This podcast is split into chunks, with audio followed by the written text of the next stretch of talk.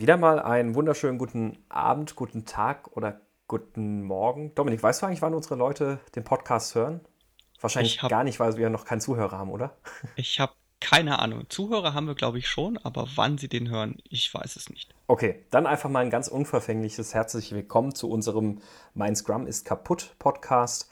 Ich bin der Sebastian Bauer und mit mir am Mikrofon wie immer der Dominik aus München. Der Dominik aus München. Hätte ich sagen müssen, ich bin der Sebastian aus der Eifel? Ja, vielleicht. Also ich glaube, ich fände es ganz nett, wenn wir gar nicht immer einen Vor- und Nachnamen nennen, sondern einfach nur den Vornamen.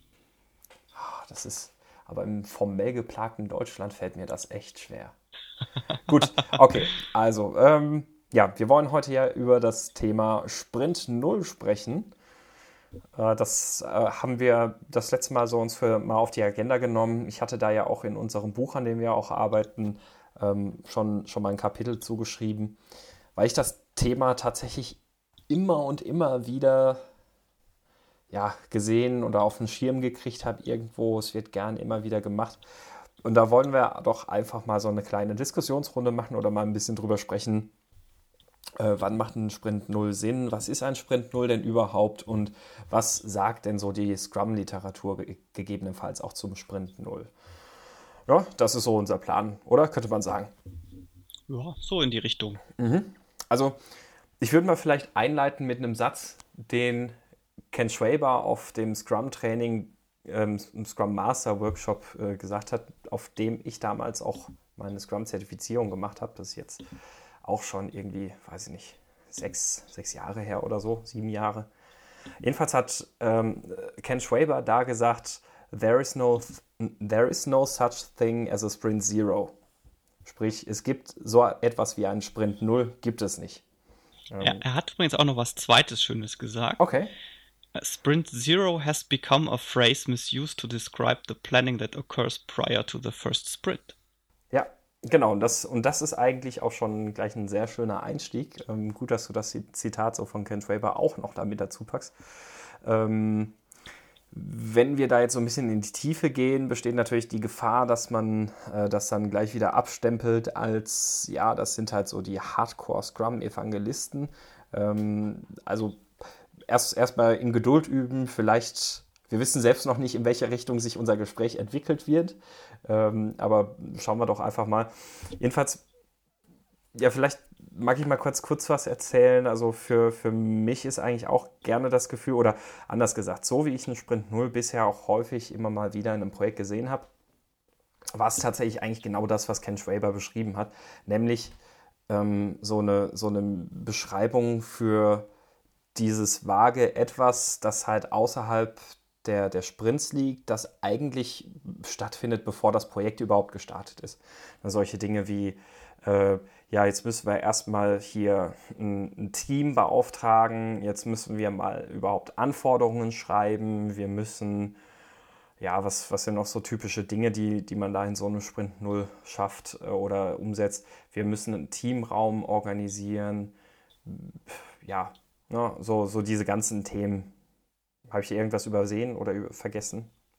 Äh, könnte man sicherlich die Liste noch erweitern. Mhm. Äh, ob das jetzt so sinnvoll ist, jetzt diese Einzelpunkte aufzuführen, wage ich jetzt zu bezweifeln, weil ja. können, da können wir die entsprechenden Artikel auch einfach in den Shownotes verlinken, weil da steht dann ganz viel zu mhm. Arbeitsplatzausstattung, Entwicklungsumgebung, Teamraum, Zugang und so weiter und so fort.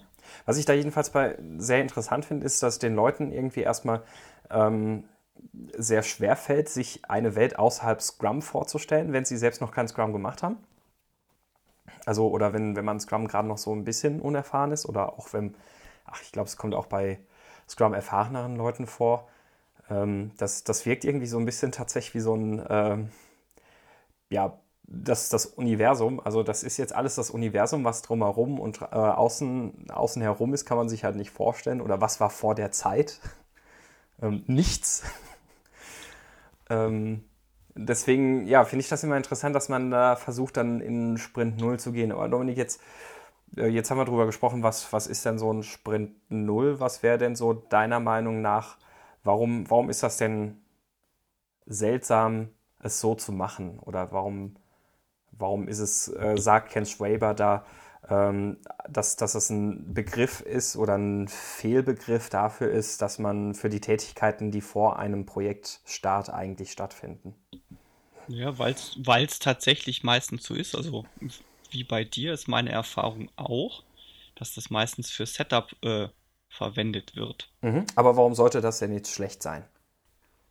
Ja, schlecht ist es per se nicht. Ich glaube, das ist eher so die Bezeichnung und dieses Sprint 0 und warum nennt man es nicht Sprint 1? Also ich habe mich auch äh, vorher mal noch ein bisschen durch ein paar Artikel durchgelesen und so die gängige Meinung an der Stelle ist eigentlich, ähm, das Setup ist in, zumindest in Teilen definitiv sinnvoll und wichtig, weil klar, irgendwo muss man sich zusammensetzen, man muss manchmal noch irgendwelche Hardware an den Start bringen. Gleichzeitig hast du aber das Problem, wenn du das Ganze dann halt Sprint 0 nennst, dass du so ein bisschen die Idee von Scrum untergräbst, in jedem Sprint einen bestimmten Geschäftswert zu erzeugen und ein fertiges Produkt zu erzeugen. Sobald du nämlich den Sprint 0 einführst und ihn auch Sprint 0 nennst und am Ende kommt kein Geschäftswert bei raus und erstellst kein Produkt, hast du eigentlich schon so den ersten Sprint mit einer Ausnahme gestartet. Mhm. Ja, ich, ich glaube auch genau, das ist so der, der springende Punkt, ähm, um, um den es sich da dreht, weil ja, also du, du, du lehrst ja wirklich damit tatsächlich schon so ab, ab dem ersten Sprint, den du machst, oder ab dem nullten Sprint, den du machst, dass man, dass es ja okay ist, äh, irgendwelche Dinge zu tun, die, die keinen, keinen Geschäftswert erzeugen. Und meiner Meinung nach ist, ist das auch irgendwie so ein, äh, oder, oder anders gesagt, also das, das deckt für mich oder geht für mich irgendwie dann auch schon ein bisschen weiter in so eine Richtung, dass gerne ja auch versucht wird, während eines Sprints alle möglichen Tätigkeiten, die Teammitglieder machen, ähm, komplett in, in Stories abzubilden. Also in Anführungszeichen Stories, weil es sind ja keine Stories. Ne? Also sowas wie, was weiß ich, äh, Meetings mit dem Einkauf durchführen oder so, so ein Kram. Ne? Also, ja, ja, das kenne ich. Oder, oder ja, ja, ich kenne es. Oder auf ein Meeting vorbereiten. Ja, genau, richtig. Das sind ne? auch immer super User-Stories. Oder, oder den nächsten Sprint vorbereiten und solche Dinge. Ähm, da, ja, das, das, also ich hatte lustigerweise erst genau heute noch diese Diskussion oder dieses Gespräch und ähm, ist auch eine sehr interessante Diskussion, die man da führen kann, weil es gibt natürlich so ein Für und Wider. Die Leute, die das, das gerne machen, argumentieren mit, naja, es macht eben nur die Arbeit transparent, die ja tatsächlich stattfindet.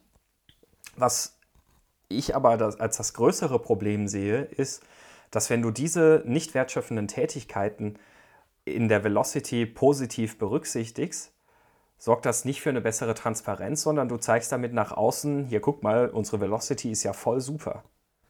So, stattdessen müsstest du ja eigentlich deine Velocity um dieses Maß an solchen Arbeiten reduzieren, weil du dann wirklich in jedem Sprint ganz individuell zeigen kannst, guck mal, in diesem Sprint hatten wir viel mehr Verschwendungsarbeit, also viel mehr Tätigkeiten, äh, die uns keine Wertschöpfung, also keine Wertschöpfung erbracht haben als im Sprint davor. Wenn du das aber sonst immer, immer nur versuchst, auf so eine Baseline aufzufüllen, dann sagt halt auch dein Velocity-Chart nichts aus. Ne? Genau, das ist das gleiche, wie wenn man anfängt, äh, Bugs zu schätzen. Richtig, ja. Ja, genau. Ja. Aber habe ich auch schon gesehen. Also gibt es auch Leute, die das machen. Das ähm, stimmt. Also eigentlich ist das, äh, hängt das alles so ein bisschen zusammen. Vielleicht sollten wir das auch mal als Thema nochmal in einem Podcast oder auch mal in einem Buchkapitel irgendwie aufgreifen. Der geschätzte Bug der geschätzte Bug und allgemein äh, das geschätzte Etwas von nicht wertschöpfenden Tätigkeiten. Ist natürlich jetzt nicht mehr ganz so griffig. ähm, genau, aber also im, im Kern ist das, glaube ich, eigentlich eine ganz gute Umschreibung dafür, warum es wenig Sinn macht, solche nicht wertschöpfenden Tätigkeiten mit einem Sprint Null umzusetzen und damit schon von Anfang an diese Ausnahme oder dieses nicht ganz optimale ähm, diese, diese ganz, nicht, nicht unbedingt optimale Außendarstellung hat wirklich schon zu verinnerlichen eigentlich. Ne? Ja, richtig. Zumal es ja ganz häufig so ist, dass dieser äh, Sprint 0 auch noch von der Länge her anders ist. Oh, richtig, da sprichst du, äh, sprich, sprichst du gut an. Was, was würdest du jetzt darunter verstehen? Äh, also das ist unterschiedlich, also zumindest bei den Artikeln, die ich gelesen habe, da wird meistens davon gesprochen, ja, der ist dann vielleicht, der ist dann in der Regel ein bisschen kürzer, aber erfahrungsgemäß ist es auch so, dass der dann halt mal, ja, wir brauchen halt vier Wochen für unser Setup, aber wir machen dann zwei Wochen Sprints, also ist der Sprint 0 vier Wochen lang. Mhm. Ähm, ich ich habe das schon so gesehen, dass dann der Sprint 0 einfach beliebig verlängert wurde. Also der, der Sprint 0 lief halt irgendwann irgendwie, also in ähm, vier oder fünf Monate. Ah, der Sprint Dollar Länge. Ja, genau, richtig. Und, und ich habe auch schon ähm, über ungefähr drei Monate hinweg äh, ja, zwölf Sprint 0 gesehen. Ich, ich habe, mir ist gerade ein super Begriff dafür eingefallen, für diesen Sprint 0 der äh, variablen Länge. Wie wär's mit Rubberband Sprint? Rubberband Sprints, ja. Das äh, gibt, Gummibandsprint. Gibt es leider auch außerhalb der Sprint 0 viel zu oft. ja, muss ja nicht in Bezug auf äh, Sprint 0 sein, aber so der Rubberband Sprint. Richtig, ja. ähm,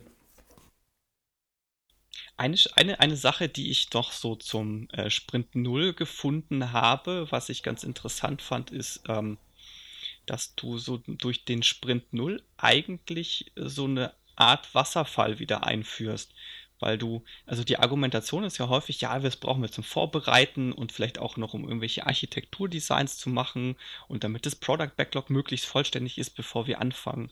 Und auf manchen Seiten äh, liest man dann auch, ja, und äh, zum Beginn des ersten Sprints sollten dann schon äh, alle Feature, äh, alle einzelnen Releases durchgeplant sein, mit welchen Features drin sein sollen, pipapo. Mhm. Und dann hast du natürlich so, an und für sich hast du dann erstmal so wieder diese Requirements-Phase und dann fängst du mit Sprint 1 an. Mhm. Ja, richtig. Es ist, ähm, ja, es, es lädt auf jeden Fall dazu ein, das, das so zu machen. Ähm, also, ich meine, was ja durchaus ein valides Argument sein kann oder zwei valide Argumente für, für einen Sprint nur sein können, ist, dass man ja sagt, ähm, naja, man hat auf der einen Seite übt man schon mal oder spielt man schon mal mit dieser iterativen Vorgehensweise. Ähm, das kann ich gerade noch so durchgehen lassen, sag ich mal, wenn, wenn man denn wirklich. Wenn es kein Gummibandsprint ist. Genau, wenn es kein Gummibandsprint ist, wenn man sich vorher wirklich ein klar definiertes Ziel setzt für diesen Sprint und das dann auch wirklich versucht zu erreichen. Ähm, wenn es aber tatsächlich einfach nur so, Ziel ist Projekt-Setup, und dann läuft das halt irgendwie, dann, dann ist das halt auch, auch nicht so, so wirklich sinnvoll. Und das andere ist halt genau das, was du sagst. Also gerade Architektur, ähm, Vorbereitung, Architektur, Design ausufern, das, wenn das so viel ist, dass du dafür wirklich einen ganzen Sprint brauchst, vor der eigentlichen Entwicklung, ist es halt, ja, Wasserfall. Ja, ja. ja. Also zu, zu, der, zu dem äh, Punkt, das mit Plan zu machen, das ähm, ist auch so die, ja, an und für sich so, ein bisschen der Empfehlungstenor aus einem InfoQ-Artikel, der da einfach nur heißt, What is Sprint Zero? Why was it introduced? Ähm, wo sie jetzt, wo auch, wo auch dieses Ken Traber-Zitat von vorhin drin steht, ähm, dass wenn du den schon machst, dann mach den halt mit bestimmten Zielen. Also zum Beispiel sowas wie, hey, äh, ich habe zumindest eine Liste von priorisierten Feature Stories am Ende und zumindest die, die ich erstellt habe, die sind auch abgeschätzt. Zum Beispiel, ich habe vielleicht einen groben Release-Plan. Vielleicht habe ich auch so eine grobe Architektur aufgebaut, wie ich es denn wahrscheinlich werde machen wollen. Also, weil es natürlich trotzdem sinnvoll ist, sich ja Gedanken vorher zu machen. So ist es ja nicht. Mhm, also, den will man ja nicht absprechen. Aber dass man halt wirklich sagt, okay, das ist unser Ziel. Wir machen das jetzt halt diesen Sprint so lange, wie die anderen Sprints auch. Und das, was halt rauskommt, ist jetzt vielleicht nicht kein, kein Stück Software, aber halt etwas, was wir für die Software verwenden können. Mhm. Ja, also das, das geht ja dann tatsächlich auch so in die Richtung, dass man eher dann vielleicht mal mit kleinen vorbereitenden Spikes arbeitet und sowas, ne? Ja, genau. Ja. Ähm, der, der Mike Cohn geht sogar so weit, äh, zu vorzuschlagen, dass man quasi ein ähm, Projekt vor dem Projekt macht, dass man halt sagt, okay, ähm, dein Projekt ist, bau eine Webseite, du brauchst eine bestimmte Anfangsphase, wo du alles vorbereitest, dann sieh halt diese Anfangsphase als eigenes Projekt, zieh das als Projekt durch und start dann das nächste Projekt. Mhm. interessante Idee. Weiß ich jetzt nicht, ob das, ob ich das persönlich machen würde. Aber hat natürlich den schönen Effekt, dass du halt wenigstens die, das, was du an Vorbereitung machst, da hast du halt dann deine eigene Velocity mhm. und Co. Also das geht auch so ein bisschen in die Richtung, ähm, dass das Projektmanagement selbst irgendwie agil zu machen. Ne? Ähm, was, was ja tatsächlich auch je nach Projektgröße durchaus sinnvoll sein kann. Also wenn man da viele Leute hat, die wirklich eben so vor allem mit Anforderungs- oder Requirements Engineering und sowas allem beschäftigt sind, ähm, dass, dass die Leute sich selbst auch irgendwie zum Beispiel in einem Scrum-Team organisieren oder vielleicht auch mit einem Kanban-System arbeiten oder ähnliches. Ne? Ähm, aber ich, ich glaube, dafür muss ein Projekt schon wirklich, wirklich groß sein, dass man sagen kann, dass das wäre sinnvoll oder okay, das, das vorher wirklich so durchzuziehen. Oder wie siehst du das? Du meinst du den Sprint 0 generell? Also ein Sprint 0 wirklich so in der Form, wie du es jetzt gerade eben gesagt hast, ähm, so, als, als Projekt ein eigenes Projekt. Projekt vorm Projekt, genau. Ja, sehe ich auch so. Also wenn du abschätzen kannst, dass da wirklich viel Vorbereitung da ist, weil, keine Ahnung, meinetwegen, du willst eine, äh, ach gut, fällt mir jetzt kein Beispiel ein, aber ähm, würde ich auch so sehen, wenn du halt abschätzen kannst, dass du wirklich viel Vorbereitung brauchst, warum auch immer, ähm, dann könnte ich mir das vorstellen. Mhm. Sei es, du willst mit einer bestimmten ISO-Zertifizierung starten und die ähm, hat halt gewisse Vorbedingungen und du musst alles erfüllen, damit du von Anfang an diese ISO-Zertifizierung, äh, dieser, dieser ISO-Zertifizierung konform bist. Mhm. Ja, Sowas könnte ich mir da vielleicht vorstellen. Stimmt, stimmt, das ist ein gutes, das ist ein guter Einwurf, ja. Ähm, was ich auch, also nochmal gerade den Bogen kurz zurückdrehend auf das, was ich vorhin gesagt hatte, nämlich ähm, so ein Sprint Null nutzen, um das Team erstmal vertraut zu machen mit diesen agilen Prinzipien und mit agiler Arbeitsweise oder iterativer Arbeitsweise. Ähm, da hatte ich ja gemeint, das kann okay sein, aber ähm, was, was ich jetzt eben auch nochmal so dachte, eigentlich ist es halt deutlich sinnvoller, wenn man stattdessen statt so einem Sprint Null indem man ohnehin ganz viele fundamentale Grundsätze agiler Arbeit nicht beachtet, nämlich das Abschließen von Arbeit, Definition of Done, Erzeugen von Business Value und sowas. Stattdessen macht es, glaube ich, sehr viel mehr Sinn, dann einmal einen Tag lang einen großen Workshop zu machen, wo man sich mit den Leuten hinsetzt und mal so ja, Lego City Scrum Game oder sowas macht. Ähm, weil man da, glaube ich, meiner Meinung nach einfach diese Grundsätze dieser agilen Arbeitsweise viel, viel besser erleben kann das erste Mal und verinnerlicht kriegt, als wenn man einen Sprint macht, der ohnehin ja nicht, nicht so richtig zu dieser agilen Arbeitsweise passt und wo man wirklich dann so ja viele dieser Werte und Grundsätze schon gar nicht so richtig beachten kann, weil man eben aus ein bisschen Dokumentation oder aus ähm, Raum organisieren oder ein Team buchen keinerlei Geschäftswert ableiten kann. Ja, sehe ich ähnlich. Ich, ich, bei mir geht es halt immer so, ich habe bei diesem Sprint 0 immer so ein bisschen das Gefühl, dass man einfach versucht, aus, dass, dass man aus irgendeinem Grund versucht, äh, diesem, dieser Vorbereitungsphase, die halt, äh, die halt auf jeden Fall da ist, einen Namen zu geben zu müssen. Mhm. Und äh, nach, nach dem, also äh, Alistair Cockburn hat das so schön gesagt, dass er halt so dieses Gefühl hat, da hat halt irgendwer äh, gesagt, wir machen Scrum. Die hatten halt eine gewisse äh, Vorbereitungsphase, die, die sie gebraucht haben, um einen Raum äh, vorzubereiten, bla bla bla. Und äh, weil das halt keinen Wert erzeugt hat und der einfach diese Leute loswerden wollte, hat das halt einfach Sprint Null genannt. Das ist so seine Theorie zur Entstehung der, ja, das der, der, der Geschichte. Ja, der sagt es so schön, to, äh, and he invented, oh, that was Sprint Zero, to get the peasants with the pickaxes away from his doorstep. das ist ein, ein schönes Bild. Die Bauern mit der Mistgabel. Ja, ja, finde ich, finde ich eigentlich ganz schön. Ähm, äh, ich überlege gerade, ich versuche gerade nochmal auch ein bisschen Blick zurückzuwerfen. Ich war ja im, vor etwas mehr als einem Jahr auch in einem Projekt, wo wir ähm, so ja, gefühlte 15 Sprint 0 gemacht haben. Ich habe dir damals ja, glaube ich, von dem Projekt auch ein bisschen erzählt. Mhm, ja, ich, ich, erinnere mich sehr äh, lebendig daran. Richtig. Und äh, ich habe da ja auch so ein bisschen gegen Windmühlen gekämpft.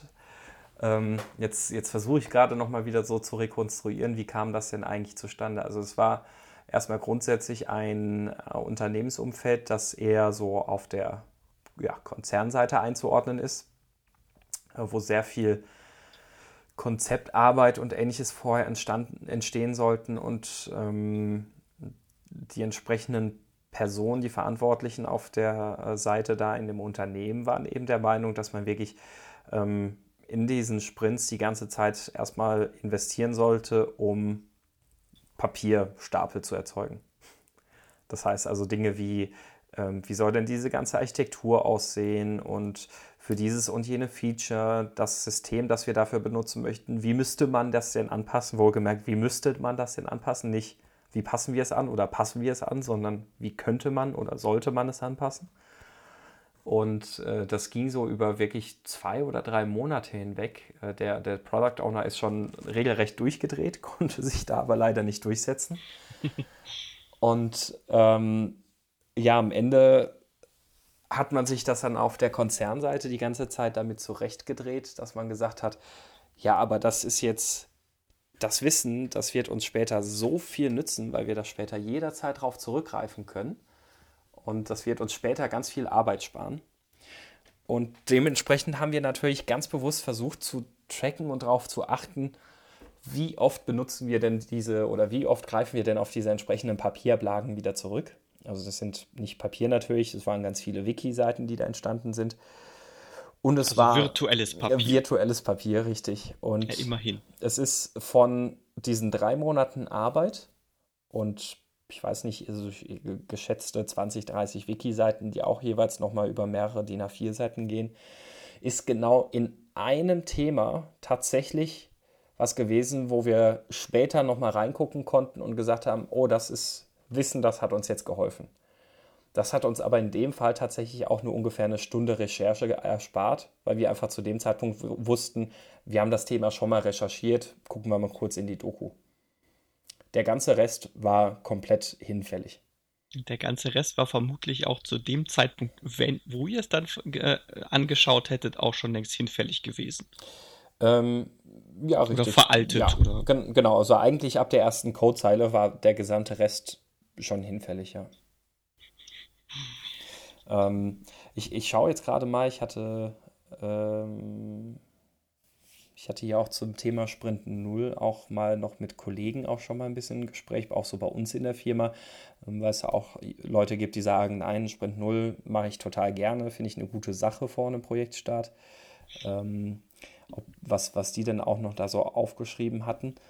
Aber da waren jetzt auch keine Argumente, die wir nicht auch schon irgendwie längst genannt hatten. Ja, also ich habe, also ich hätte vielleicht noch so ein Beispiel. Es ist ähm, von dem Blog Agilität in der Praxis. Da haben sie tatsächlich so ein, das nicht nur theoretisch abgehandelt, sondern das anhand eines Praxisbeispiels gemacht.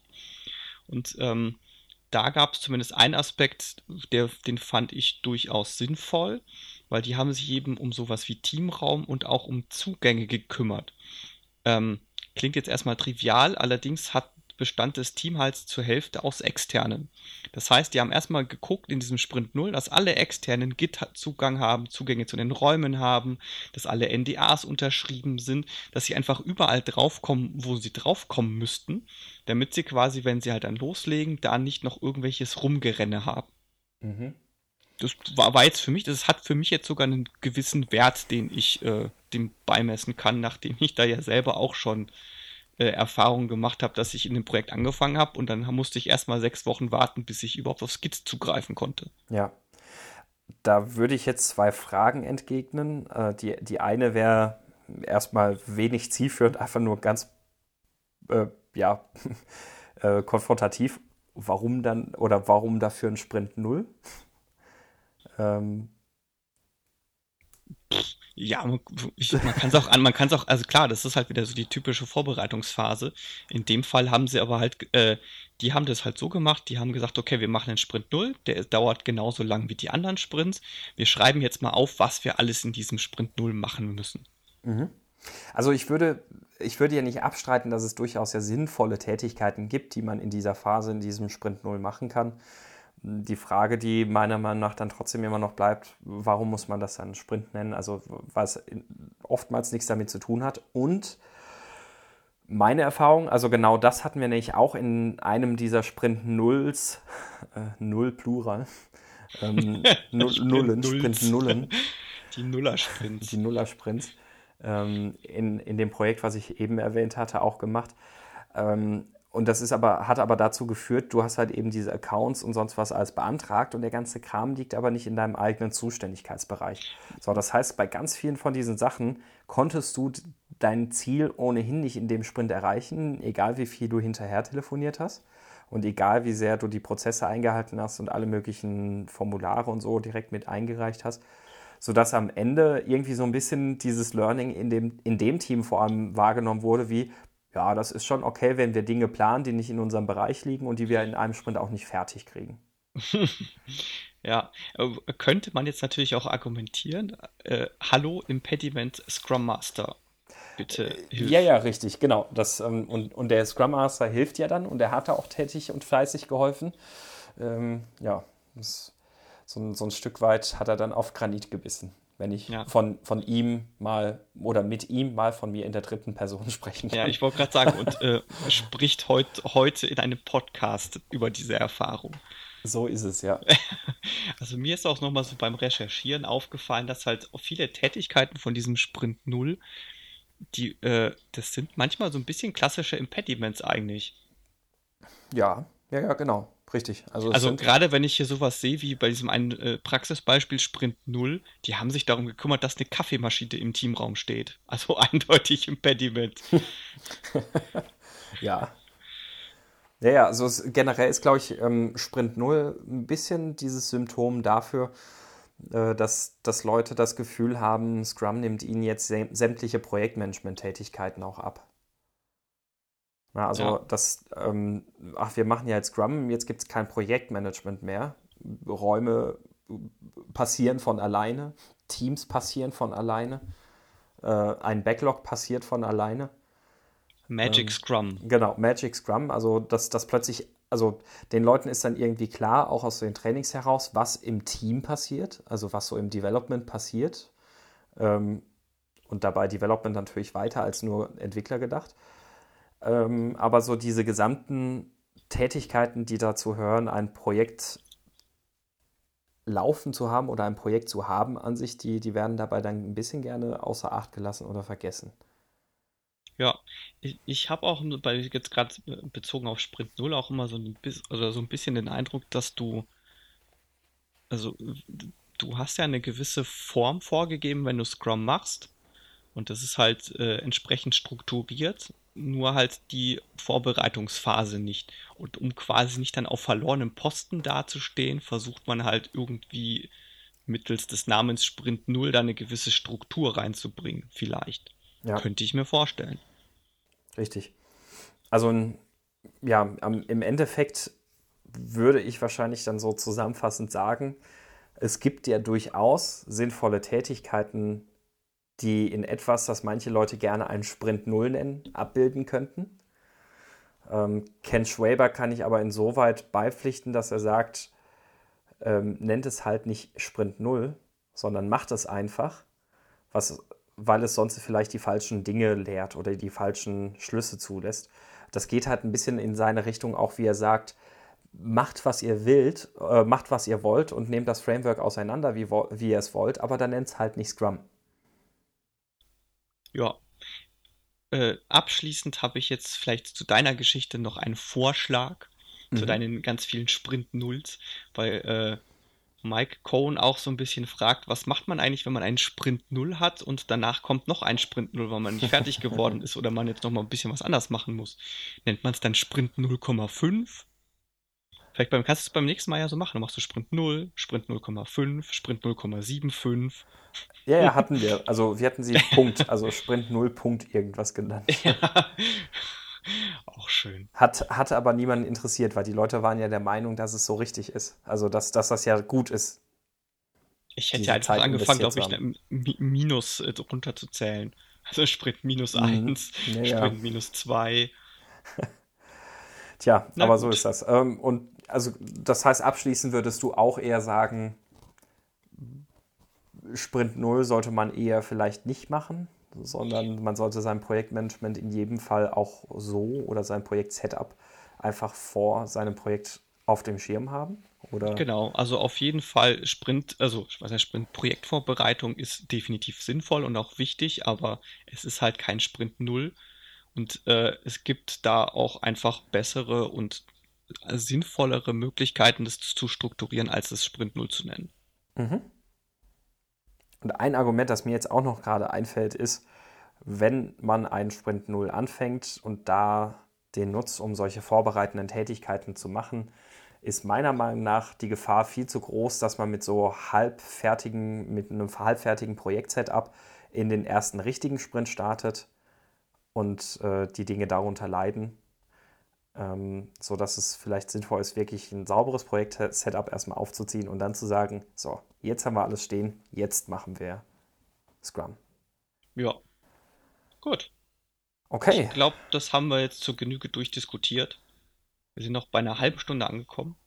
Perfekt. Dann, um unsere Timebox nicht megamäßig zu sprengen, würde ich sagen, machen wir die Links der Woche.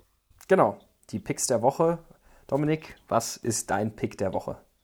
Äh, relativ unspektakulär. Und zwar, nachdem ich ja in der letzten Woche diesen Pick hatte mit dem, äh, wie kann ich das WLAN-Signal nutzen, um ähm, Leute zu erkennen, mhm. habe ich jetzt äh, ergänzend dazu das, ähm, den Link zu dem Paper rausgesucht, wie kann ich ähm, herausfinden, was Leute auf der Tastatur tippen mittels WLAN-Signal. Also auf Basis der Interferenzen durch. Genau, auf Basis des Chan der Channel State Information. Das, ja. äh, das Paper heißt äh, Keystroke Recognition Using Wi-Fi Signals. Und ähm, so die Theorie, mit der sie gestartet sind, war, dass du beim Tippen ähm, für jede Taste, die du tippst, hast du ein, ähm, ein einzigartiges Bewegungsmuster der Finger. Und das lässt sich in der Wellenform dann wiedersehen. Und die äh, Genauigkeit der Erkennung liegt bei zwischen 93,5% und 97,5%. Verrückt. Ich habe jetzt gedacht, das wäre wenigstens irgendwie durch den elektrischen Impuls der Tastatur ausgelöste Interferenzen, aber wirklich die Bewegungs-, also die, die Störungen, die durch Bewegung der Finger hervorgerufen werden? Ja. Okay. das, das ist dann tatsächlich beängstigend, dass das messbar sein soll. Äh, kurz noch, hast, äh, weißt, weißt du was, ob die dafür irgendeine wahnsinnig ausgebuffte und super präzise oder Hightech WLAN-Hardware brauchten? Oder äh, ging das nee, mit relativ. Moment, nee, nee, nee, nee, das ist. Äh, we, we implemented the YKey system using a TP-Link Wi-Fi router and a Lenovo X200 laptop. Also das sind ganz normale, äh, die nennen es auch Commercial Off-the-Shelf Wi-Fi Devices. Noch deprimierender. ja. Gut, ähm, ja, und äh, von, von meiner Seite, ich muss sagen, ich habe diese Woche keinen Pick der Woche. Aber du hattest beim letzten Mal ja mal, beim letzten Mal ja zwei. Genau. Ist es ja wieder aus. Ich hatte das letzte Mal ja quasi zwei. Nein, aber ich war jetzt die letzten Tage, wie du ja weißt, sehr, beschäftigt, sehr beschäftigt, ähm, organisatorisch ein paar Dinge zu haben oder zu tun und war dadurch tatsächlich sehr wenig einfach nur konsumierend im Internet unterwegs. Beim nächsten Mal habe ich dann bestimmt auch wieder einen Pick dabei. Ja, hoffentlich. Ja, mit Sicherheit. Sehr schön. Gut, dann war's das für diese Woche. Wie üblich der Hinweis und die Bitte, wenn ihr ein Thema habt, was euch interessiert, was wir mal im Podcast besprechen sollen, dann schickt uns das einfach an thema at meinscrummistkaputt.de. Und unter meinscrummistkaputt.de findet ihr natürlich auch die Shownotes zu dieser Sendung. Richtig. Und natürlich wäre es gut, wenn ihr nicht vergesst, auch auf unsere Facebook-Fanpage zu gehen, äh, facebook.com slash scrum kaputt das gleiche auch mit twitter.com slash scrum kaputt. Und äh, dort dürft ihr uns dann einen Like hinterlassen und natürlich auch könnt ihr darüber mit uns in Kontakt treten. Genau, und gerne auch Feedback, was euch gefällt und was euch vielleicht auch nicht gefällt. So ist es. Und damit würde ich sagen, sind wir durch für diese Woche. Euch noch einen schönen Tag, einen schönen Abend und, Und- bis zum nächsten Mal. Genau. Bis dann. Ciao. Tschüss.